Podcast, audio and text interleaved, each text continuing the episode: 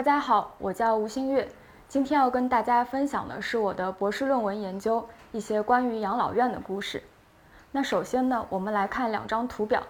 第一张来自联合国的世界人口展望报告，那么从中可以看到中国社会老龄化的一个趋势。那么现在呢，我们国家面临的是两个前所未有的挑战：老龄人口数量世界第一，老龄化的速度世界第一。那么，根据二零一六年国家老龄办的数据，中国的失能、半失能老人已经超过四千万。对于这部分的家庭来说，专业的长期照护是一种刚需。那么，第二张图是一九九零年代以来中国养老服务床位数的一个变化。那么，现在养老院的定位已经不再像过去那样是救助三无老人、无保护的社会福利机构。而是面向大众，尤其是广大城市中产阶级，提供商品化的养老服务。那么在其中呢，民营养老院的占比超过七成，是当前提供养老服务的一个主力。那么当前呢，中国的机构养老服务，它还处于一个不断的规范化和专业化的过程当中。不同地区、不同定位的养老院之间差异非常的大。我们既可以看到在北上广等一线城市当中那些很高端的养老机构。也可以看到，在广大农村地区，那些设施简陋、几乎没有照护服务的农村敬老院。那今天我要跟大家分享的呢，是苏南一个县级市的养老院，我把它化名叫永安市。我想它代表的可能是中国广大三四线城市基层社会的一个样貌。那二零一六年呢，我在永安市的一家民营养老院开始我的田野调查。在我去上班的第一天，护理员阿姨就带我去换上了这样一身白大褂，看起来就跟医生的白大褂一模一样。这就是他们呃工作的一个制服。换上这身衣服出来以后呢，大家都默认了我是新来的阿姨，也有的称我为小阿姨，所以我就非常容易的进入了他们的生活。那养老院里面的世界其实分成两个不同的部分。一到四楼是双人间，住的是轻度失能的生活可以自理的老人。那这些老人呢，他们的生活也比较丰富，有的从家里带来了电子琴，有的呢会聚在一起呃打牌打麻将，也有的老人进去以后呢，开始找对象。那老年人表达感情的方式其实非常的质朴，比如说经常找某个老太太聊天，关心她的身体健康，呃或者把家人送来的水果跟点心分给她一半。那么五到十楼呢，住的都是重度失能的老人，需要二十四小时的密集看护。那么我们也可以看到，他的房间也更像医院的病房，每一张护理型的床位四面都有围栏，为的是防止老人掉下去。床头呢会有个人信息的小卡片、呼叫铃，然后像氧气瓶啊、轮椅啊、坐便器，然后吃饭的小桌子都放在这个床的四周。那么，当一个老人生活不能自理或者出现失智的症状的时候，他就得从楼下升级到楼上。那我在养老院当中认识了七十五岁的老韩，其实以他的年纪，在养老院里面还算是年轻的。那么老韩原本一个人住在农村的老家，因为一次脑梗造成半身瘫痪，他城里的两个女儿就把他送进了这家市区的民营养老院。每个月的床位费、护理费、啊饮食费加起来大概是三千多块钱，但因为老韩是农村户口，所以每个月只有三百多块钱的农村社会养老保险，所以他的大部分的生活开销都由城里的两个女儿分担。虽然比起大部分根本住不起养老院的农村老人来说，老韩已经算是幸运的，但他总是对城乡养老金的巨大的不平等耿耿于怀，比如他常常跟我念叨。为什么城里人的退休工资可以是我的几十倍？那么他也对养老服务的市场化颇有微词，比如说从前作为一项社会福利事业的养老，现在为什么成了一门赚钞票的生意？那么正是因为老韩这些呃社会洞察跟朴素的正义感，让我跟他成为了朋友。但是也因为常常批评体制，呃抱怨养老院当中的管理，他就不太像其他老人表现的那么温顺服从。这也让他逐渐成为了一个不太受欢迎的人，比如说护理员阿姨不太愿意主动跟他闲聊天，那么同房间的老人也会悄悄叮嘱我说不要多跟他讲话，担心他太过反动会影响我的前途。因为老韩在养老院当中越来越没有朋友，他也就更加依赖于向我倾诉，即便在我的田野调查结束以后，他还是会常常给我打电话。不变的主题有两个，第一个是向我抱怨，呃，养老院里面的生活；第二个是催我找工作。那么养老院里面的生活看起来衣食无忧，但老韩自己却并不满意。他常常跟我说，他是花了钱来劳改。那么我们怎么样来理解这句话呢？首先，对于大部分老人来说，在他住进养老院的第一天，他就失去了独立出入的自由。那么养老院的门卫大多数管理非常的严格，老人外出呢，通常要子女的陪同。为了防止安全的意外发生，护理员也会限制老人走出自己看管的范围，所以他们的日常活动空间是非常的有限的。像老韩，他每天的活动范围就是围绕着床的这么一小块空间，然后在床尾的小桌子上吃饭、看报纸、听广播，有的时候呢，再去门外的走廊坐一会儿。有时候呢，老人的一些自主性的表现也不被鼓励。比如说，我曾经看到一个奶奶拿了扫帚想要去扫地上的饼干屑，然后护理员看到以后就非常的紧张，立马制止她说：“你干嘛啦？你不要管，你只要吃。”那还有一次呢，我看到一个奶奶的家属气势汹汹地冲到院长办公室，因为这个奶奶在养老院的院子里面早锻炼，不小心摔了一跤，骨折了。所以家属就认为这是因为养老院没有尽到照顾的这样一个职责，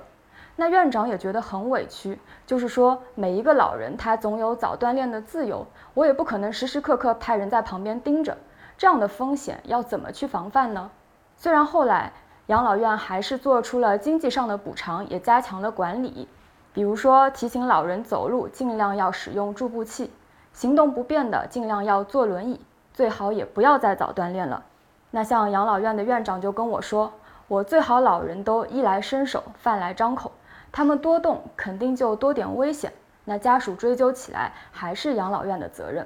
所以我们可以看到，这里的照顾它其实是一种看管加保护的模式，它是由养老院跟家属共同建构的。它以老人的身体安全为第一要务，所以呢，尽量要限制老人的活动范围，呃，也不鼓励他们能动性的表现。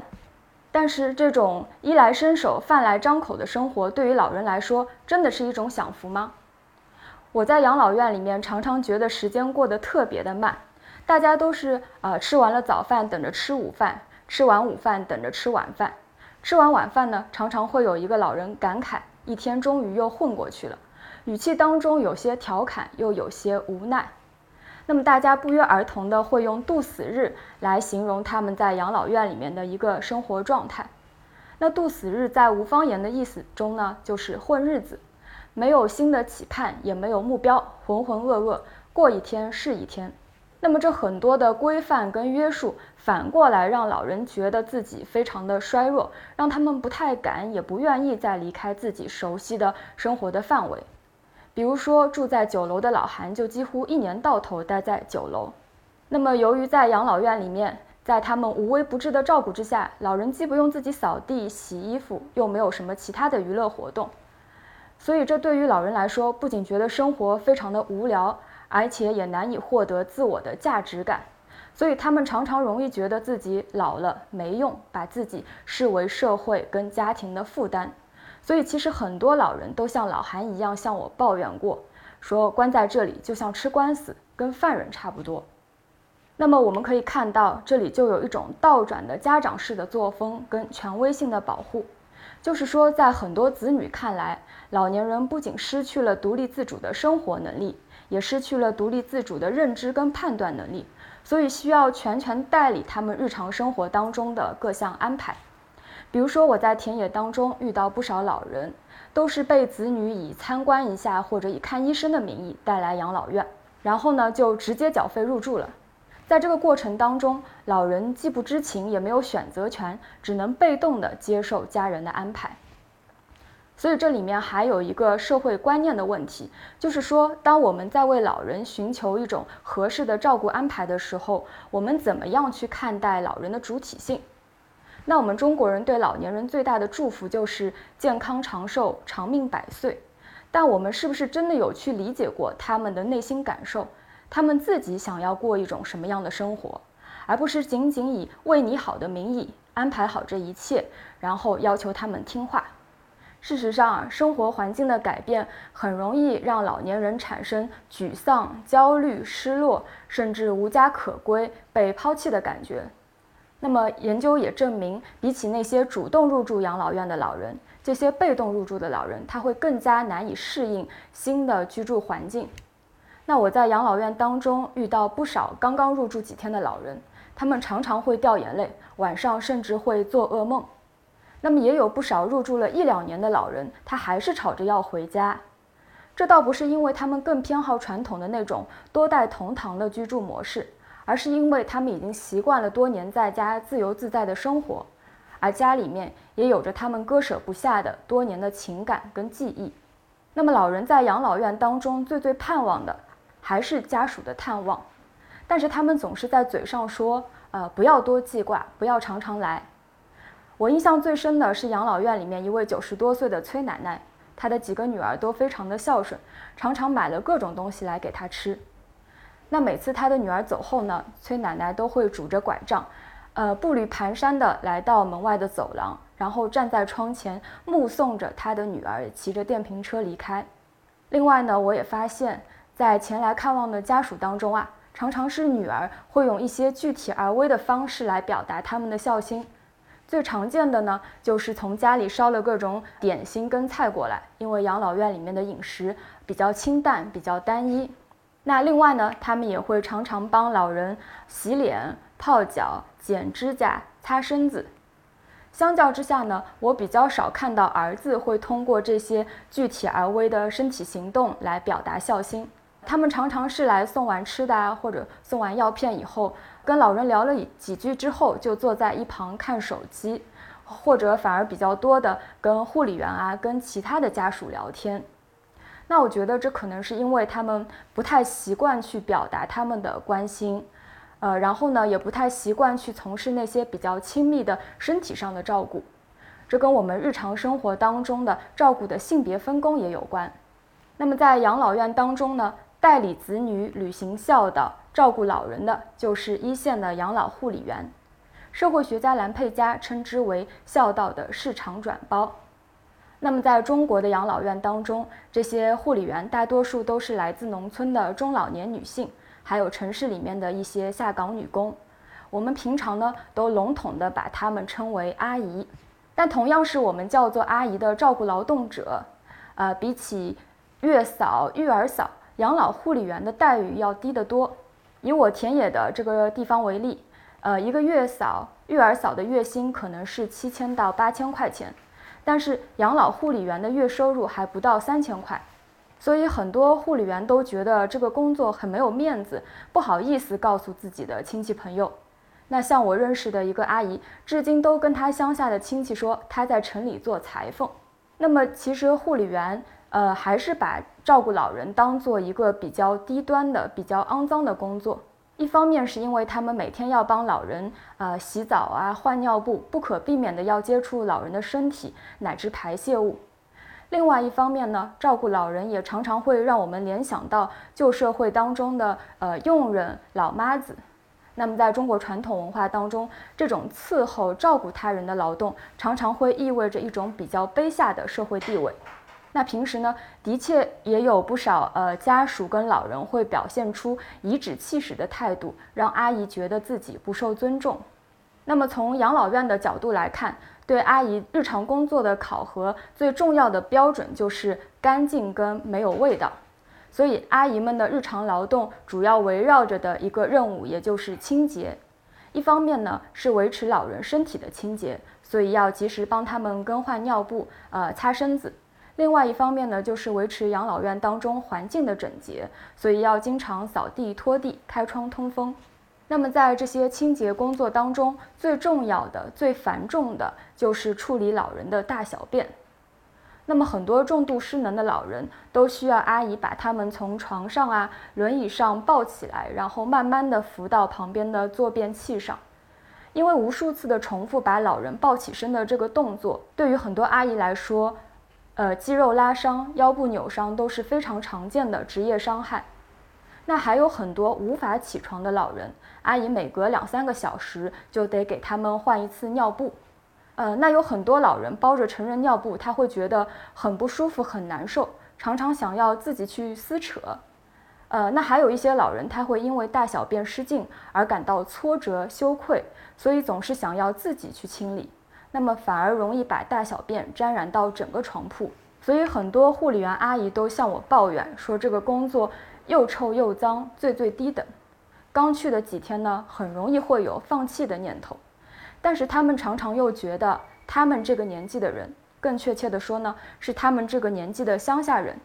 没读过几年书，又没有什么技能，所以只能来做做这样的工作。那这里面呢，就有一种认命的态度。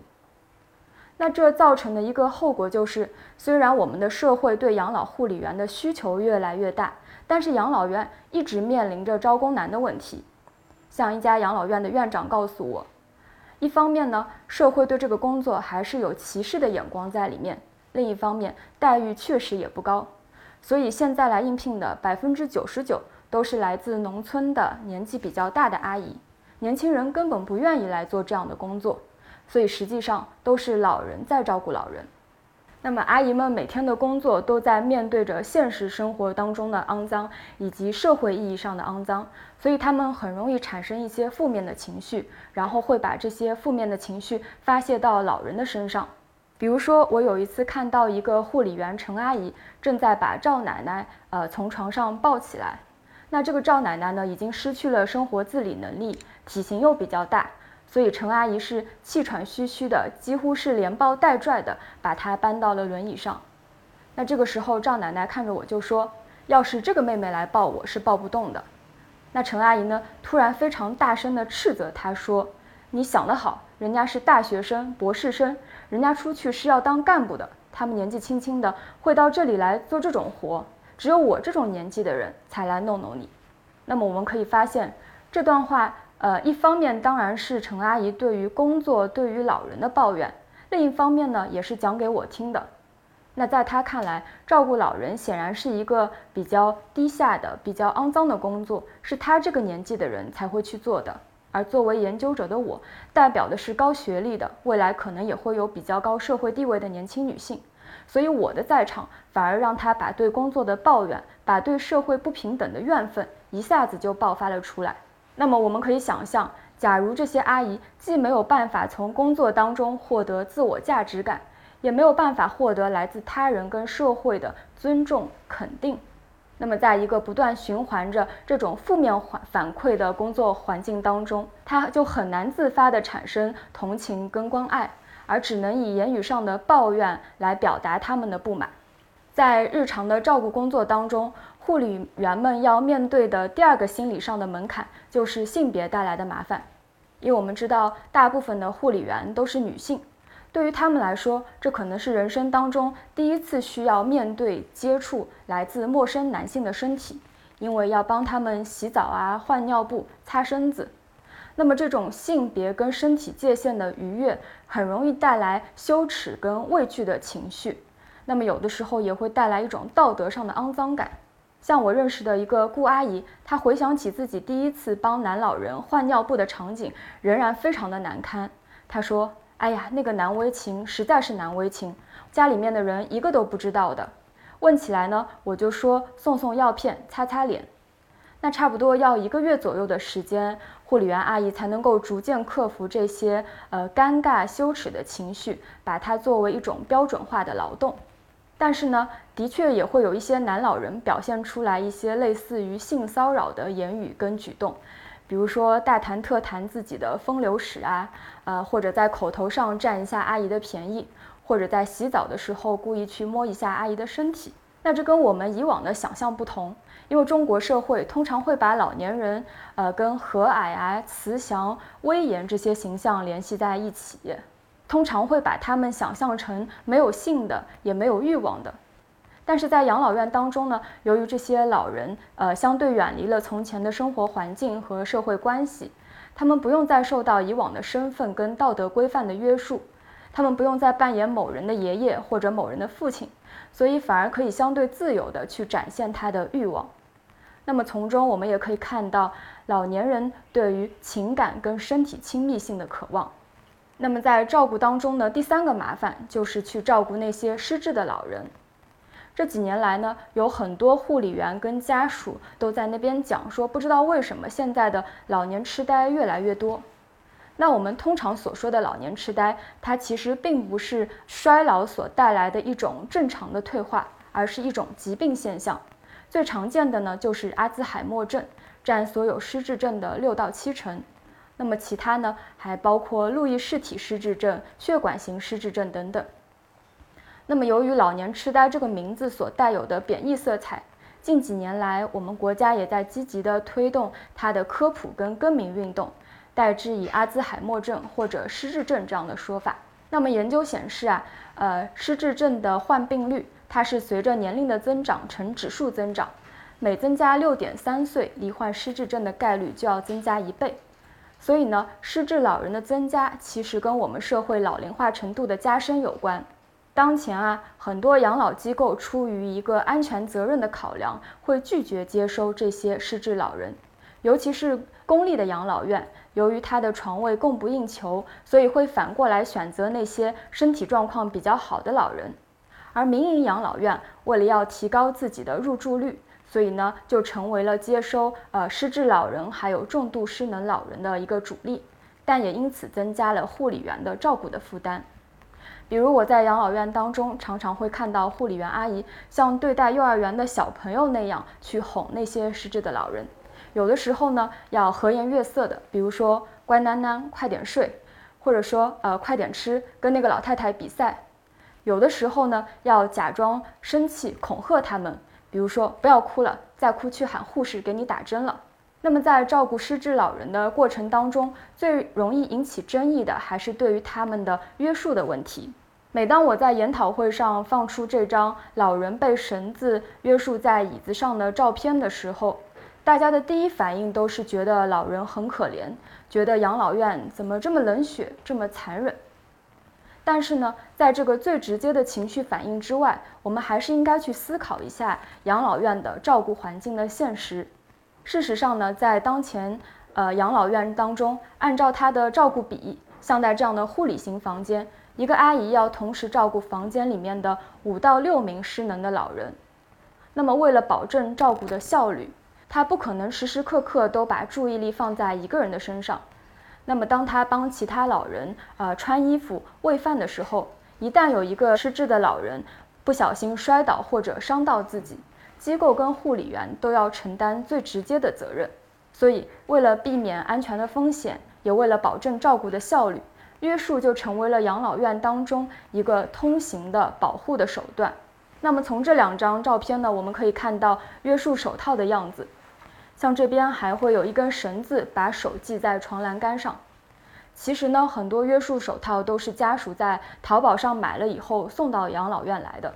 那这些家属当然心里面肯定是非常舍不得的，但他们也都告诉我说，作为子女，他们也没有办法。如果我们有过照顾失智老人的经验的话，我们就会知道，很多重度失智的老人他会整夜整夜的不睡觉。会很容易从床上、从椅子上摔下来，会常常想要自己跑出门去，所以你的身心无时无刻不是紧绷的，然后你的整个家庭的工作生活节奏都有可能被打乱。其实很多家属也都是在长期的孤立无援、心力交瘁的状况之下，才会选择把老人送进养老院。所以呢，他们也都很明白、很体谅阿姨的难处。眼下为了老人的安全，好像只能如此，也没有其他更好的方法。所以呢，约束失智老人，他看起来是一个照顾方法的问题，但他同时也提出了一个重要的伦理的问题。也就是说，当一个老人他失去了理性的思维能力，失去了语言的沟通能力，当他被界定为失智的时候，他好像就在一定程度上失去了作为一个完整的人的身份。那么，是不是为了他的安全，呃，我们就可以合理的限制、剥夺他的一部分自由和权利？比如说，把他绑在椅子上，关在房间里；比如把他讲的话都当成胡言乱语，无视他的要求。那么，这些限制跟剥夺的合理的界限在哪里呢？它会不会演变成一种暴力跟伤害呢？二零一八年，我的外婆在一场手术之后，呃，陷入了谵妄。短暂的入住了当地的一家护理院。可是外婆在入住之后啊，不仅精神恍惚，身体也越来越衰弱。那在我妈妈一次偶然的检查之下，才发现护理员阿姨为了不让她在夜间哭闹，偷偷给她服用了过量的安眠药物。在我后面的访谈之中，才发现其实为了减轻照顾的负担，给失智老人服用安眠药是不少养老院当中呃通行的一个潜规则。那么近年来，我们在媒体上也可以看到不少养老院的看护虐待老人的新闻。比如说，二零一四年，辽宁沈阳一家敬老院给老人喂安眠药拌饭，导致老人摔倒，生命垂危。二零一七年，安徽灵璧一家敬老院的老人被工作人员用鞋底扇脸。二零一九年，网络上曝光了一则视频，广东惠州一个九十五岁的老人被护工扯着头发拖行。那么，其实我们可以从新闻媒体、社交网络上看到不少这样的新闻。国内有，国外也有。虽然这些都是一些比较极端的个案，但它至少说明的是，照顾它既可以是一种为善的手段，但它同时也蕴含了暴力跟伤害的可能。尤其当我们不再把被照顾者当成一个真正的人，那么我们怎么样去避免照顾当中的这些伤害，追求一种更好的照顾呢？老韩呢曾经特地叮嘱我说：“你千万千万要记住。”养老的阿姨一定要有爱心，你的论文里面一定要有这两个字。但是我们社会科学研究者通常不会把太多的希望寄托于个人的道德和自律。那么还有一部分民众会认为，我们付出更高的价格，把老人送进更高档的养老院，就可以规避照顾当中的这些风险。姑且先不谈这背后的资源分配和社会不平等的问题。专业化的培训跟管理的确有助于形成行业规范，提高照顾的质量，但它仍然很难全面的触及照顾过程当中人与人之间的细微的互动。那么，我认为，我们追求一个更加良善的照顾，不能仅仅寄托于个人的道德品质或者专业素养，它一定嵌入在一个更广泛的社会环境当中，它也反映了整个社会的价值观念和情感结构。比如说，它涉及到我们如何看待老年人的主体性，我们怎样认识照顾劳动的价值；它也涉及到国家怎样去分配照顾的资源，我们对于机构和家庭当中的照顾者又提供了多少社会支持。所以，一个什么样的社会才是可以培育共情跟关爱的？这是最后留给我们每一个人思考的问题。谢谢大家。